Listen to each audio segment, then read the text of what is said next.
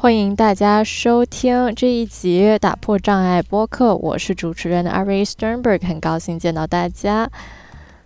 如果是第一次收听的话，我们其实是在用 Kudo 这个平台来打破语言障碍，访问不同的人，了解他们如何打破文化的障碍。Kudo 是一个多语的网络会议平台，让不同的人能够用自己的语言同时沟通，在不同的平台进行沟通。我们希望能够打破隔阂，让每一个人在任何时候、任何地方能够互相沟通。现在就直接进入访谈的部分吧。今天的嘉宾 Parham 会讲英语，我就会尝试讲越南语。背后我们有一个口译员团队，把这个播客翻译成六个语言。现在事不宜迟。今天我们的采访嘉宾是 Parham Akavan Kudo 的联合创始人以及首席科技官，也是新创 Kudo 实验室的主管。Parham 在云端、移动端以及移动软件开发方面有丰富经验，他去过超过五十个国家，打破了语言隔阂，开创了公司。也可以说是第一代的数字游民。那现在我们听听 Parham 自己怎么说吧。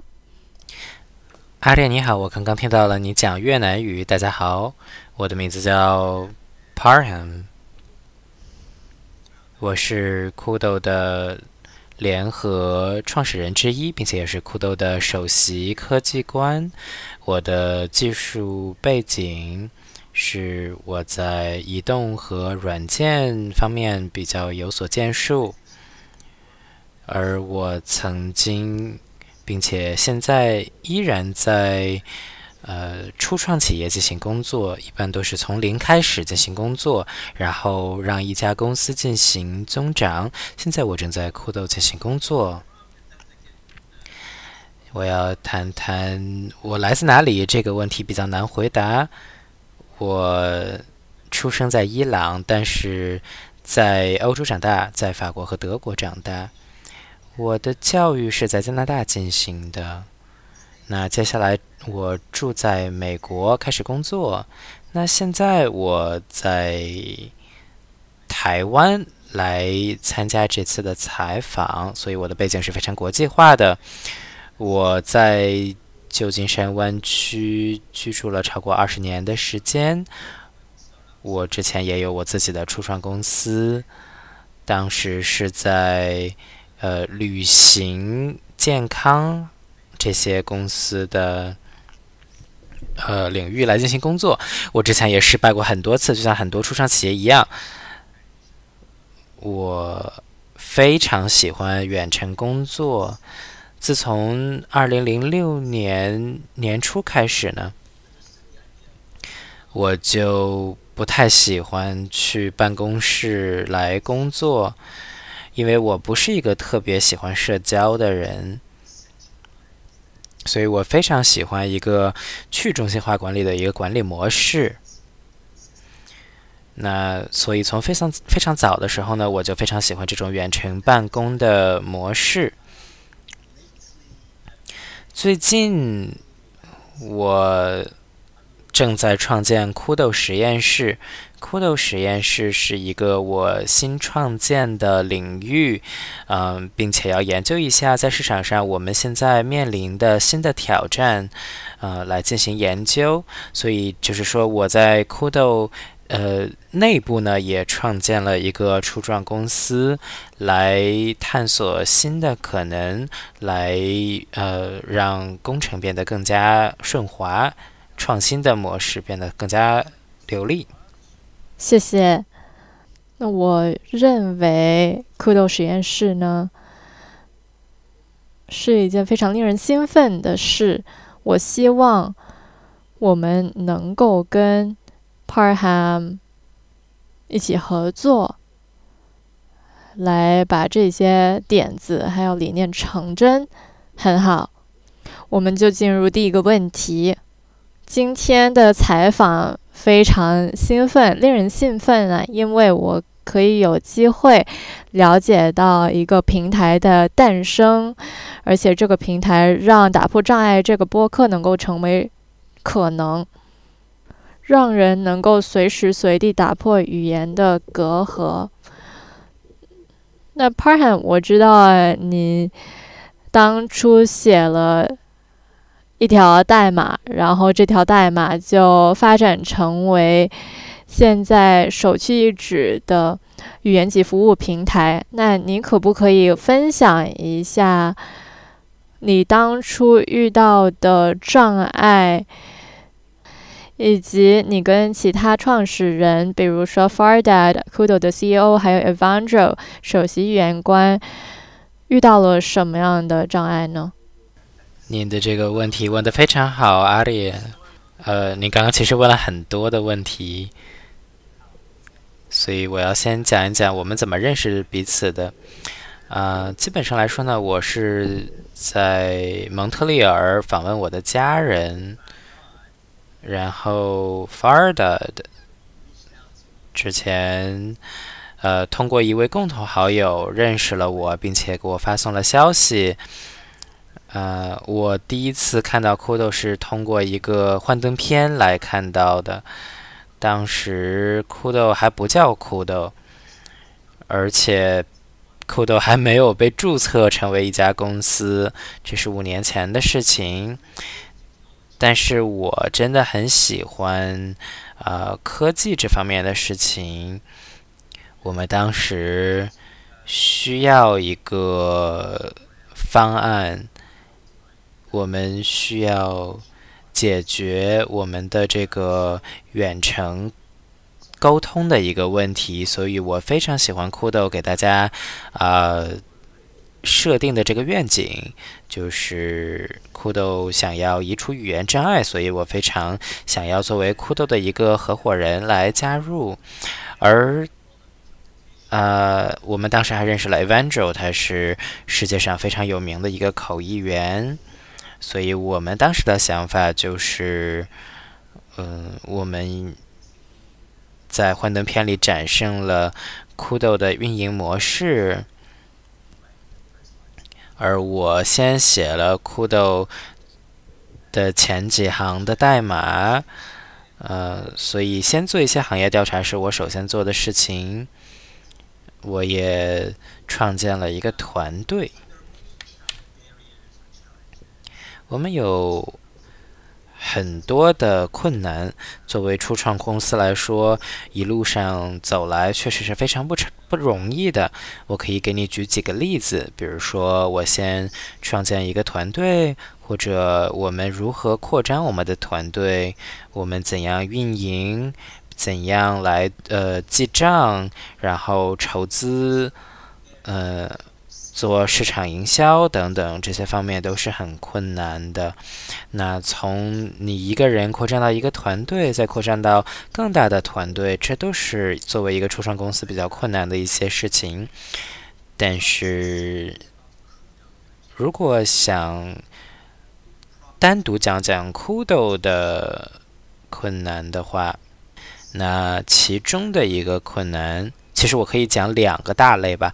那第一个就是如何满足我们客户的需求。我们的客户都是非常高端的客户，比如政府、大企业。我们需要保证我们的产品是他们所需要的产品，但同时我们也需要正在。保留在我们的这个发展蓝图上，所以这是其中的一个挑战，并且也是我们一直在试图打破的一个障碍。因为科技行业真的是呃进展非常迅猛，每天都是有不一样的挑战，所以我们需要迅速的做出反应来，呃，完成我们的使命。那另外一类的挑战呢，就是在科技领域本身的一个挑战。在实时沟通的这个领域呢，我们现在使用的一个科技叫做 RTC 就是实时沟通技术。这个技术，嗯，其实已经在市场上有大概二十年的时间了。我们这个技术其实是有一个问题的，就是呃内部的沟通问题和联系问题。所有的产品，包括微软、谷歌，他们自己都有自己的这个技术，但是他们不一起工作，所以这就是我们的一个比较大的挑战，啊。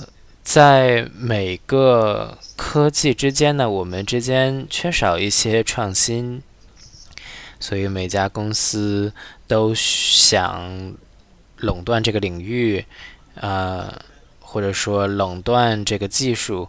那对我来说，我并不是很喜欢这个呃主意，但是在全球看来呢，其实。垄断的这个技术其实是可以帮助我们的呃全球的这个技术发生进步的。那这就是我们呃现在这个领域两大最大的挑战吧。那我们是需要来突破这些挑战的。那接下来我们就先不谈 Kudo，而是聊聊你。首席科技官这个角色，你是这艘科技船的船长。那很显然的，今天科技世界非常的复杂。那比如说编码、语法、平台，那也需要不同的想法、不同的管理方法，这些都要同时考虑。当然。有时候会犯错，但是我们要继续往前，然后吸取教训。那所以，您作为这个 CTO 有什么经验可以分享呢？以及你面对了什么障碍？有没有什么特定的贴士，让我们可以学习学习？那。创建、管理并且领导一个初创公司呢，其实是非常特殊的一件事情。每天都是全新的一天，我们有新的挑战来临。我其实比较希望这是一个常规的一天，但是实际上在初创企业并不是这样的，每天都是不一样的。那我们每个人真的是需要了解自己的职位到底是什么，我们的职责是什么，然后呃，用我们的技能来最好的解决这些问题。我从我自己的这个错误中学习，然后尽量不去呃犯同样的错误。那我可以给你分享两个事情呢，第一个就是我们的呃。产品是不是能适应我们的市场？而第二个就是我们的这个呃客户的需求到底是什么？那第一个呢，由于我们的呃这个同事 Fadad 和 Evangel 他们是这个领域的专家，所以他们对这个领域非常了解。那因为我们的行业是比较特殊的，所以我们。并不是呃通过很多数据来得出结论的，因为我们其实很多的猜测都是正确的，大概超过百分之八十的预测都是正确的。那我们正在建立市场上需要的一个产品，最重要的是，如果他们知道他们需要什么的话。我那这就是我们要呃面临的最大的一个挑战，就是我们要知道市场上需要的是什么。当我们创建 Kudo 的时候，我们并不知道怎样来找到这样的一个呃合适的产品，因为当时在市场上没有合适的产品。那我们基本上是说，在网络会议平台上，嗯，开展了一个分支。因为之前有网络会议平台，比如说 Webex、Zoom，有很多很多的这个公司，但是并不是有一家公司是专门做语言服务的。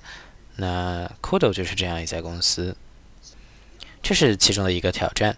另外一个挑战呢，就是我们的和客户的期待。我们的客户的期待是非常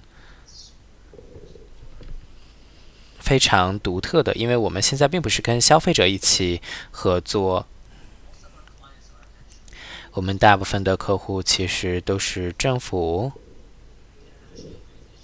或者国际组织，比如说联合国，还有大型企业。即使说是 B to B 的这个模式呢，我们基本上都是一些大型的企业。虽然听起来是非常了不起的一件事情，因为我们的客户非常呃。高端，但是这也意味着我们的责任非常重大。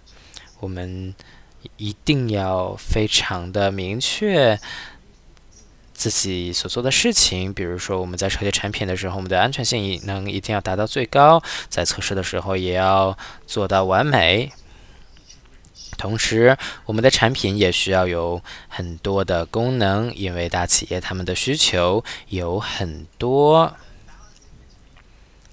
那这样的话，我们需要在呃产品和用户之间达到一个平衡，所以对我们来说，这是呃比较大的一个挑战。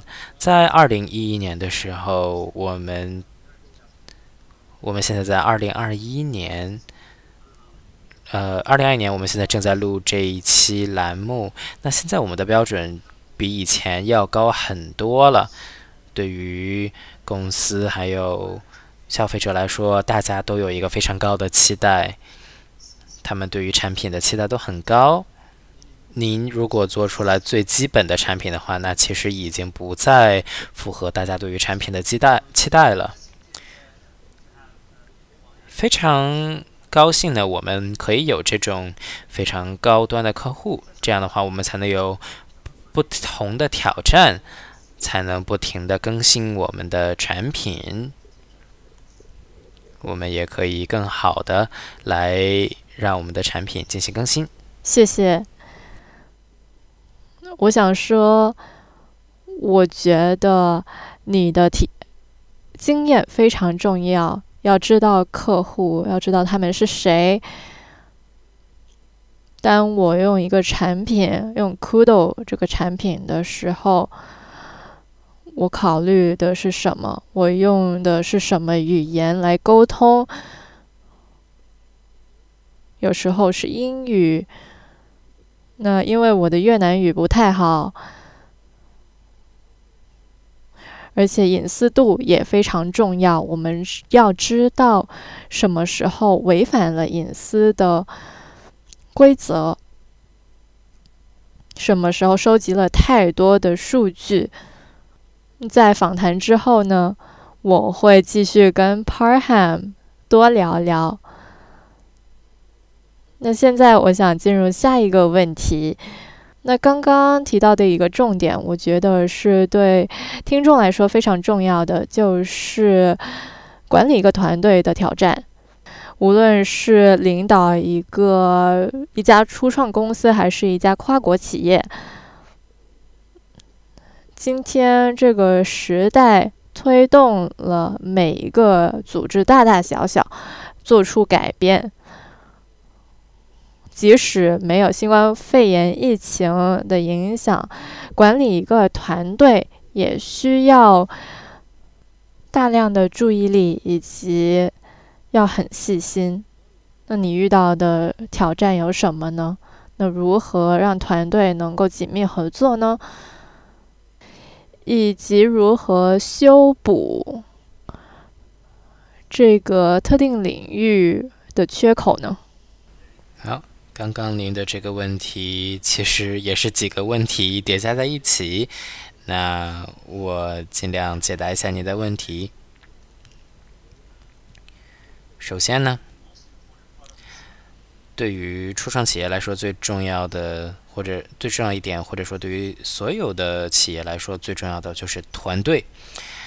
创建一个团队，既是一种艺术，也是一种科学。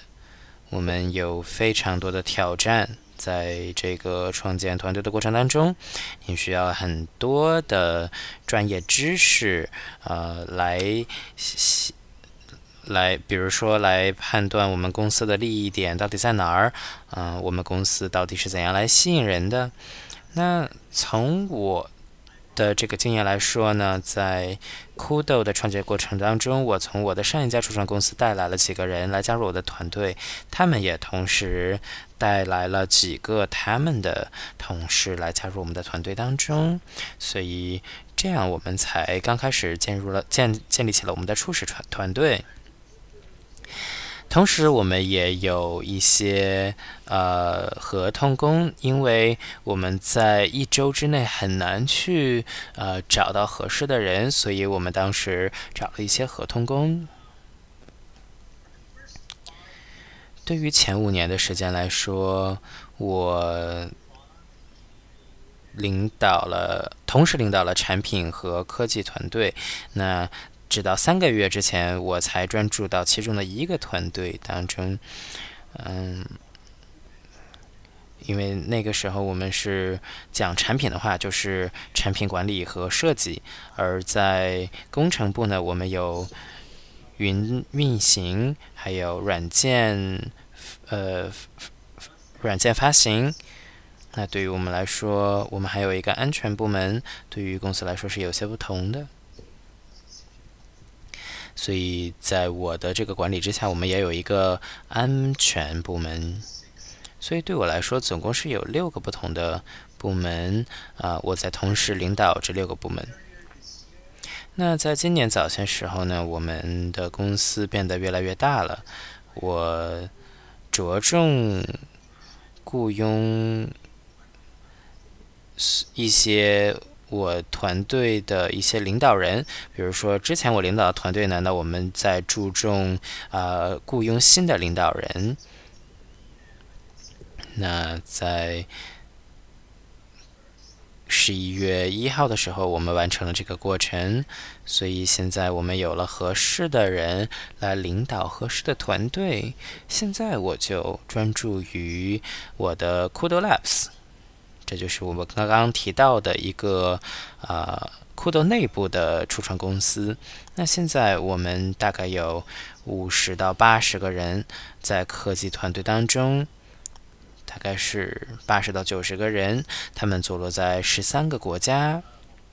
我非常骄傲我们的成就，我们也为我的员工感到骄傲。这是一个非常了不起的团队。我们也需要提到一点呢，呃，就是酷豆从第一天建立的时候，我们就是一个远程公司。我们从一开始就决定了我们的工作属性，这并不是由新冠疫情来决定的。在新冠疫情之前，我们就已经是一家远程公司了，所以在。工程团队来说呢，我们也有一些难处来呃建立我们的团队，比如说语言方面，或者说技术和合作伙伴方面，我们是有一些困难的。尤其现在我们使用的语言产品是很重要的。那现在我想讲呃提几个事情，我们。一定要决定我们在每个时刻啊如何做正确的事情，因为你在创建一个公司的时候呢，你只要做对了事情，可能会。让您打开新的篇章。如果你没有做这个正确的事情的话，那你整个的发展过程可能就会放缓很多。所以，作为一个领导人来说，你要确定你的团队在做一些正确的事情。那现在我就在啊。回顾我五年之前的事情，那我们要看一看啊，我们在这一路上到底做了哪些正确的决定，或者哪些错误的决定？那作为一个初创公司，我们怎样才能创建我们的最好的团队和做最好的决策？我之前有很多的呃经验，所以我自己也能确定这是不是一个很好的决定。我们也想知道我们到底啊想让我们的产品变成怎样的。那对于我们来说，呃，Kudo 最重要的一点是安全的角度。就像我刚刚说的，我们的客户呢，大部分都是比较高端的客户，对他们来说，安全是最重要的一点。非常非常重要，还有其他的几点呢？比如说，我们创建一些呃短期的管理团队，那在过去的时候，这些都是非常成功的。那比如说，我们来培训我们这些团队，然后来让我自己对。这些团队进行管理呢，其实并不是件容易的事情，但是我们完成了这个它呃很难的事情。那同时时区也是比较有挑战的一件事情，因为我们的时期时区可能会让我们的工作进程有一些暂停。所以我们可能需要呃一些帮助。那当然，付款方面可能也会有一些挑战，因为希望在将来的话，我们希望我们可以通过一些新的呃技术呢来完成的这个工作流程，嗯，然后让付款流程变得更加迅速一点。因为大家都住在不同的国家，我们有不同的法律等等。那我们也也希望我们的工资在每个国家呃是符合当地的工资标准的。这对于我们的人力资源部门来说是比较困难的一件事情。比如说您的呃。职称或者工资，其实这是一个非常呃困难的问题，因为大家都是来自不同的国家和地区的，所以这是一个非常困难的一个呃问题，也很复杂。但是由于我们使用的一些软件呢，我们现在减少了一些地理上的呃障碍。比如说，我们会使用 Zoom、Loom，还有这些呃软件，或者说 Slack，还有谷歌等等，这都是我们试图解决问题的一些办法。同时，最后一点呢，我们其实是没有办公室的。我们确实是在纽约有一个办公室，但是在纽约的办公室没有很多的人。嗯，是基本上所有人都是在世界各地的。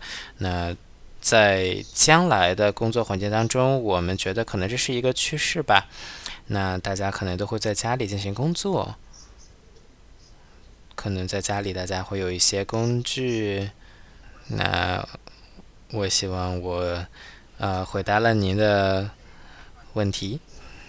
嗯，有回答到，可能。你不知道，在澳大利亚，我们有一个小的办公室，办事处，只有几张桌子，外面有一个大的 Kudo 标志。如果你有机会来的话，我会带你游览一下。那我觉得，初创公司来讲，我们要知道什么是适合的时机来创立一家公司。所以时机要知道时机是非常重要的。那有可能我们会开创一种新的支付方式，Kudo Coin、Kudo 币。我开玩笑了。那我就切换回英语吧。我们想讲的这个 Kudo 硬币，是的，这是一个非常好的主意。因为我们整个团队呢，其实并是一个非常中心化管理的团队，所以对我们来说，呃，我们如果有一个去中心化的一个付款方式，这也是非常呃有趣的一项提议。一个更好的去做付款的一个方式呢，可能是对于全球劳动力的一个福音吧。我觉得这是即将发生的一些事情，但是什么时候发生我们并不知道，但早早晚晚的事情吧。很棒。那我现在就讲英语了，因为我们快要到尾声。谢谢 Parham 今天抽空来跟我们聊聊，还有分享你的经验。我们讲到了很多不同的障碍，我们讲到 Kudo 的起源。能够从创始人那里听到这个故事很棒。那我自己呢，看到公司的成长，我觉得非常的有意思。呃，自从我加入公司以来，公司的规模已经翻倍了，那所以我觉得非常的神奇。我们私底下可以继续聊。我很想感谢我们的口译员 Koi，他一直忍受着我的越南语。嗯，那我想要感谢 Kudo 的各位朋友，一直支持这个播客，来完成这个项目。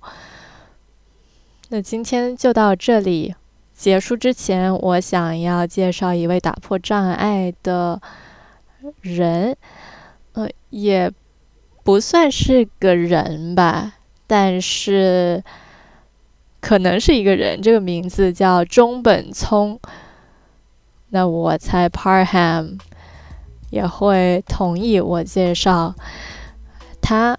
那他是一个假名，是比特币创办人的一个代号。那其实，二零零七年比特币就诞生。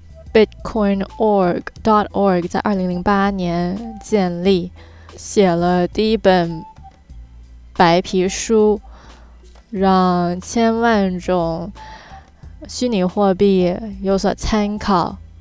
那这个人做的，其实就是开创了一个货币交易，还有去中心化。